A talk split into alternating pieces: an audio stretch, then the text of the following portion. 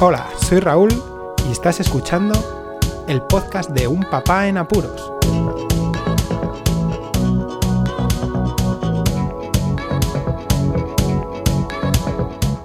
Hola, pues escuchar, bienvenidos a un nuevo episodio del podcast de Un Papá en Apuros. Ahora sí viene el bueno, el referido a este dispositivo que me ha facilitado la vida un montón, la Raspberry Pi. Uno de los grandísimos problemas que tenemos los padres, y lo sabéis, incluso los que no sois padres, es manejar todo ese contenido multimedia que tenemos por todos los lados, discos duros, bueno, en fin, ya está por internet, ¿no? Pero bueno, lo más importante cuando sois padre es que has acumulado un montón de información tipo películas, tienes una biblioteca bastante importante en discos duros, música durante todos tus años, incluso que has hecho copia de seguridad de tus discos, ¿no? Y los quieres tener ahí en todo momento, o también las fotografías, algo que es clave para mantener recuerdos, sobre todo cuando nosotros, por ejemplo, vivimos a un montón de distancia de nuestra familia y queremos mantener ese, ese contacto, aunque sea por lo menos de forma digital.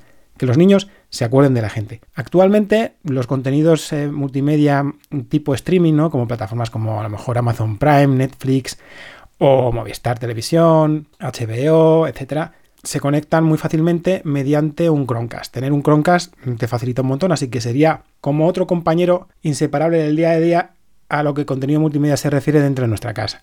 El Chromecast se conecta a la televisión y bueno, nosotros lanzamos todo el contenido a la televisión sin problema. Sin embargo, lo que son nuestros contenidos en discos duros, pues eso cuesta más. Las eh, entradas que tiene la televisión, la Smart TV, se quedan ya cortas y un dispositivo como la Raspberry Pi nos ha solucionado los problemas por completo.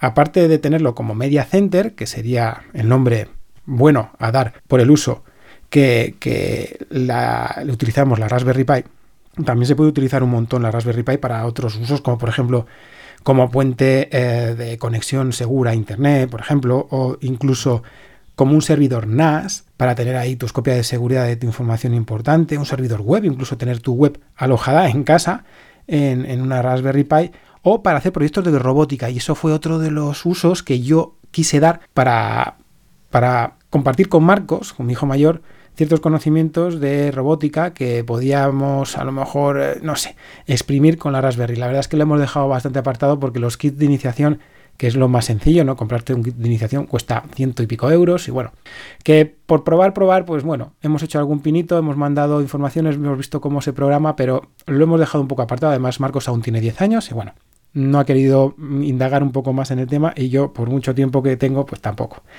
Entonces, eh, actualmente existe el modelo de Raspberry Pi 4. Yo tengo el Raspberry Pi 3, el modelo B con un giga de RAM solamente. Las diferencias principales que existen entre unas y otras, aparte del precio, ¿no? Que es un poquito más cara la actual, pero nada más que 5 euros, ¿eh? también os lo digo, son las conexiones y también las ventajas que tienen los nuevos modelos. ¿no? Las primeras ventajas pues, son los procesadores, son un poco mejores, pasan de tener un Cortex quad-core, ¿eh? ya los dos, pero es una A53 a pasar a la actual que es una 72. La memoria RAM es más rápida, es una tipo DDR4 más que la, que tengo yo, que es una DDR2. Además, mi modelo solamente era de 1 GB de RAM y las actuales son de 1, de 2 y de 4 GB de RAM. Las conexiones USB también se han mejorado un montón porque han pasado de tener las cuatro conexiones 2.0 a tener 2 2.0 y otras 2 3.0. Así que la velocidad se ve incrementada también en los accesos USB. La alimentación, bueno, pues necesita un poquito más de potencia. Siempre se va a comprar un adaptador con, con ellas y además la entrada es tipo C mientras que la que tengo yo es micro USB. Y lo último así bastante importante son las salidas HDMI, la salida del cable que va a ir luego a la televisión para ver todo este contenido multimedia, porque las actuales tienen dos salidas, pero son dos micro HDMI, así que el cable tiene que ser micro HDMI, HDMI porque las televisiones van a tener todas HDMI normal, mientras que mi Raspberry Pi, la 3 versión B tenía conexión HDMI, solo una. Además, bueno, tenía la ventaja que tienen las dos Bluetooth, la mía un 4.2, la actual tiene 5.0, y lo del precio, pues es eso, que más o menos oscilan en 5 euros de diferencia, así que bueno, actualmente pues la Raspberry Pi 3 creo que es difícil de encontrar, por lo que una Raspberry Pi 4 de 2 GB, os voy a contar también, os dejo esta, este bundle que os voy a decir, este paquete de Raspberry Pi 4 de 2 GB eh, en las notas del audio, ¿vale? Los que os comento. Se puede comprar en tiendas como en AliExpress un bundle, un paquete en el cual te vienen la Raspberry Pi más un bloque de disipador, que es importante porque le vamos a pedir algunos procesos de vídeo que tiran mucho de procesador. La tarjeta micro SSD, donde vamos a instalar los sistemas operativos. El cable HDMI, que es importante, ya te viene, pues perfecto. Incluso también te viene el adaptador de corriente con un botón de encendido apagado que es muy útil para, pues eso, ahorrarnos un poco más de energía a lo largo de, la jornada. Y por último, también te viene un adaptador para el ordenador USB micro SSD para meter las tarjetas y no estar dando vueltas con adaptadores si no tienes tal, Bueno, muy bien, es un bundle bastante completo, además la tarjeta ya es de 32 GB, eh, la Raspberry Pi 4 es el modelo de 2 GB y todo ello por unos 65 euros. Me parece muy bien porque a mí me costó eh, la, Raspberry Pi junto con todo esto, más luego una cajita que es lo mismo que el disipador, porque este disipador que os viene, la verdad es que viene protegiendo todo lo que es la Raspberry Pi casi, y si no la vais a tener ahí pues delante, bueno, eh, pues con esto os valdría. Si no, con una, una, cajita normal para Raspberry Pi no cuesta demasiado, ¿eh? cuesta unos 2 euros, así que bueno, podéis aumentar de esos 65 a 67 con cajita incluida. Pues lo que os comento, lo que yo compré en aquella, que era todo lo necesario, me costó unos 55 euros de aquella época, por lo que mucha diferencia tampoco, tampoco hay. Bueno, pasando a lo importante. ¿Qué es lo que se hace con la Raspberry Pi? ¿Qué es lo que estoy haciendo yo con la Raspberry Pi? Aparte de tenerle compañero al Chromecast para mandar contenido multimedia, lo que tengo es de Media Center actualmente. Pero primero hice mis pruebas instalando Raspbian, que es una distribución Linux, para ver qué tal iba como, como escritorio, ¿no? Como un PC pequeñito de escritorio que consume muy poquito. Entonces lo conectas a un, mediante el puerto HDMI a un monitor y luego los teclados puedes utilizar con USB o un inalámbrico y lo mismo. Va muy bien. Eh, lo que pasa que, bueno, en fin, si le pides un poquito más de velocidad, pues se queda corto. Incluso Marcos empezó a jugar ahí al Minecraft. Pero rápidamente descarté su uso y empecé a buscar algo que nos chifla a todos los de nuestra quinta y son los juegos retro. Entonces busqué plataformas para instalar en la Raspberry Pi y poder jugar a todos los emuladores a todos los juegos retro de nuestra época, desde la PlayStation 1 para atrás. De ahí estuve peleándome con la RetroPie, pero bueno, los contenidos no se manejaban muy bien y la configuración de los mandos sí que las veía a veces que en aquella época, o sea, estoy hablando ya hace 3-4 años, pues no era lo mismo que es ahora, lo sé. Así que me decanté por una Recalbox. Recalbox es otra plataforma que permite la emulación de todo este tipo de juegos. Además, me permitía tener en arranque dual con un Kodi, por lo que también hice mis pinitos con un Media Center que es el que uso actualmente. Ese Media Center se quedó desactualizado y lo mejor sería volver a, instalarlo de nuevo, así que bueno, tengo esa tarjetita, compré una parte de 64 GB donde metí todo, o sea, tengo todos los juegos retro de aquella época metidos en esa tarjeta y nos sirve mucho a Marcos y a mí y a mi mujer también, porque jugamos los tres a jugar juegos como por ejemplo Super Punk, todos los juegos MAME, eh, del emulador MAME están ahí, eh, juegos de la Mega Drive, Super Nintendo de nuestra época, de la NES, incluso eso de la, de la, Super, de la PlayStation 1, perdón, también hemos jugado al Resident Evil. Lo que pasa que el Resident Evil eh, se juega bastante bien porque son gráficos muy simples, pero luego Nintendo 64 y Dreamcast, pues como que algunos van a salto. Bueno, en fin, la tenemos ahí para jugar también con unos mandos que los podéis encontrar por internet de 2 euros a, gastarte un poco más, 15 euros, USBs o si ya quieres inalámbricos te gastas un poquito más de dinero y lo mismo funciona perfectamente y muy fácil de configurar. Sin embargo, nuestras eh, exigencias iban más destinadas al Media Center, a tener esa información que tenemos por todos los lados y que no era capaz de incluirla y de verla bien, sobre todo de visionarlo bien todo en la Smart TV. Entonces instalé Kodi. Kodi es un Media Center que es fácil de instalar y más o menos dos horitas lo tienes todo bien colocadito y accesible mediante la televisión.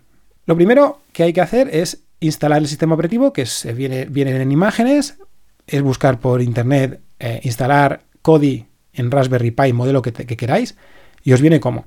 Se formatea y se instala, se flasea eh, la ISO mediante un Etcher que se llama, en este caso creo que se llama Balena Etcher, el que utilizo yo en Windows y también está para Linux y para Mac. La ISO ya dentro de la tarjeta se incrusta directamente en la Raspberry Pi y ya el primer arranque, que es simplemente conectando a la corriente, va a instalar bien el sistema operativo dentro de la SSD. La versión actual que se tiene de este sistema se llama Leia, ¿vale? Y los primeros configuraciones, pues hay que meter la Wi-Fi. Si no se accede directamente, bueno, mm, hay tutoriales por internet. Ya os digo, es una comunidad enorme la que tiene Kodi, Kodi con, K, ¿vale? K-O-D-I latina. Pues Kodi tienes toda la información por internet, así que no os voy a poner enlaces porque sería, yo creo que marear la perdiz. Googleáis, googleáis, perdón, un poquito y lo tenéis todo a golpe de clic o de tap. Mediante este Media Center, entonces tengo yo conectados los discos duros necesarios, tanto de películas como de fotografías como de música, y accedo directamente con el menú mediante el mando de la tele.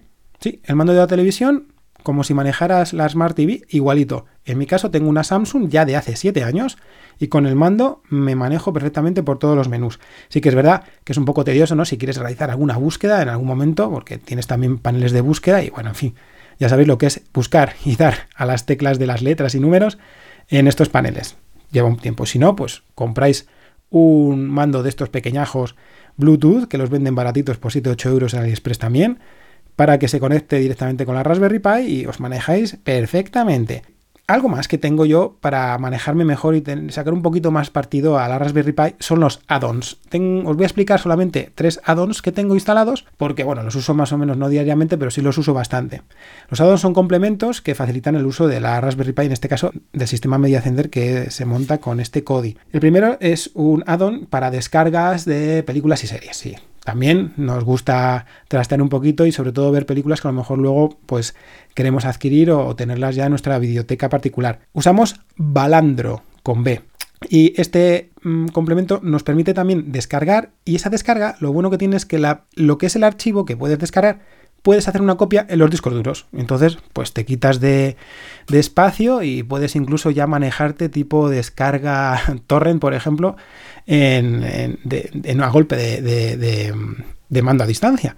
Muy sencillo. Luego otro es utilizar los videojuegos. Como también hemos estado jugando bastante a los videojuegos retro, pues también te permite, mediante el add-on que se llama Internet Archive Game Launcher, poder jugar a juegos está genial. Es lo mismo que tener emuladores, pero los tienes todos ahí en listados y accedes a los menús con el mando a distancia, como te he dicho, como os he dicho perdón, anteriormente. Y luego el último, pues tengo un add-on también para YouTube, porque YouTube pues eh, se accede y tengo yo ahí metido. Eso sí, esto último necesitas ahora con, bueno, por las nuevas normas que impone Google, pues crear APIs y pasar un poco más de tiempo, ¿vale?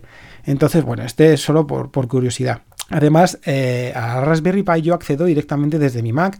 Se conecta, ya que son, eh, pues eso, son eh, protocolos más amigables, puesto que son sistemas Unix, basados en Unix, los dos, y, arrastro, ¿no? Las carpetas, lo que quiera, a los discos duros que tengo yo directamente conectados a la Raspberry Pi sin problemas. Además, tengo conexión mediante IP, por si quiero también manejarlo con el móvil o desde cualquier otro dispositivo vía internet. Como os he dicho, manejo con el mando a distancia, así que es una pasada. Y por último, en la salida de audio, pues para escuchar la música bien, también tengo un pequeño adaptador, amplificador muy baratito, de estos que habéis podido ver por internet por 10 euritos, que lo conecto mediante la salida mini jack. La salida de audio de las teles a veces da interferencias, ¿no? Lo que son los mini jack, y no funcionan igual de bien, pero esto va de lujo. Conecto los dos altavoces que tengo a ese amplificador y con la Raspberry Pi es que flipo, ¿eh? la música y las películas, si las quiero poner con el amplificador, con los altavoces, se oyen de lujo.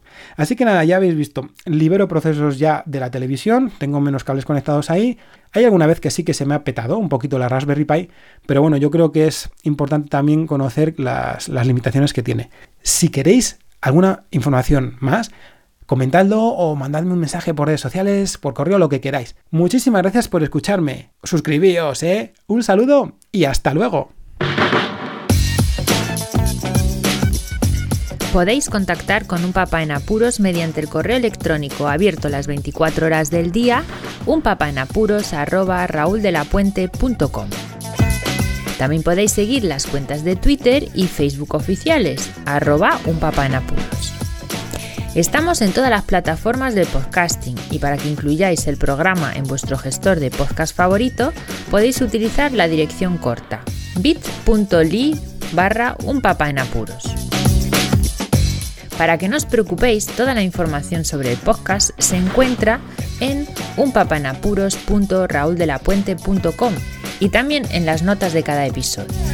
Por cierto, no os olvidéis de dejar una reseña en iTunes, dar un me gusta en iBox y compartir cada episodio en las redes sociales. Así nuestro podcast será más visible y llegará a más gente. Muchas gracias, Poz Escuchas.